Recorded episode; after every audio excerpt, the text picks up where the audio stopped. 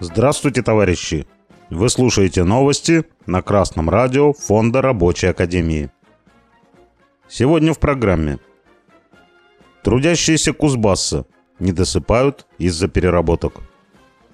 В Кузбассе 57% опрошенных признались в том, что у них нет достаточного времени на отдых. Они не успевают заниматься личными делами и семьей из-за постоянных переработок. 20 февраля об этом сообщило информационное агентство СИП-Депо со ссылкой на данные сайта зарплата.ру. По сведениям аналитиков, несколько раз в неделю сверхурочно работают 81% кузбассовцев, а вот доплату за сверхурочные получает только каждый второй. В статье дан подробный анализ того, какими именно способами кузбассовцы вынуждены нарушать баланс работы и личной жизни – так, в отпусках работает четверть опрошенных. По выходным – около 70%. Кроме того, треть из них не досыпает.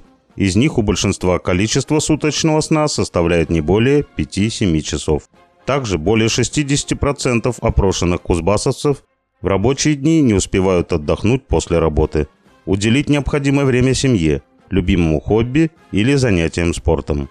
Эксперты издания делают вывод, что балансом работы и личной жизни полностью довольны только 8% кузбассовцев. Сверхурочные – барщина 21 века. Возникает вопрос, почему так случилось? Ведь производительность труда растет. Теперь за одну единицу времени можно выпустить больше деталей, чем, например, 30 лет назад. Рабочее время в одну смену должно сокращаться, а его, наоборот, повышают. Даже на законодательном уровне выкинули указание на 8-часовой рабочий день. Ответ вроде бы простой. Работодатель старается без зазрения совести переложить все издержки на рабочих. Собственники не обновляют оборудование, не тратят деньги на повышение квалификации. А зачем ему это делать? Он может пойти другим путем. Например, для сдельщиков снижают расценки и увеличивают нормы выработки. Работодатели создают условия, когда работник вынужден сам подходить к начальнику цеха и просить подработку. Товарищи рабочие, эту порочную практику можете прекратить именно вы. Даже Владимир Путин, глава исполкома правящего класса, признал право работников через профсоюзы добиваться повышения заработной платы. Не надо путать борьбу за повышение заработной платы с протестами. Это борьба за свои интересы, а не протест. Действующее трудовое законодательство дает право на самоорганизацию рабочих в трудовых коллективах.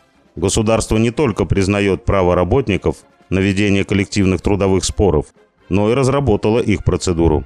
Сегодня рабочие могут добиться повышения заработной платы до такого уровня, чтобы не выпрашивать подработку и проводить больше времени с семьей. Только коллективная, грамотная и организованная борьба за свои интересы поможет добиться улучшения вашей жизни. Обращайтесь к членам Рабочей партии России. Они помогут вам организоваться, сформулировать требования и подготовиться к переговорам с работодателем. С вами был Беркутов Марк. С коммунистическим приветом из Малой Вишеры.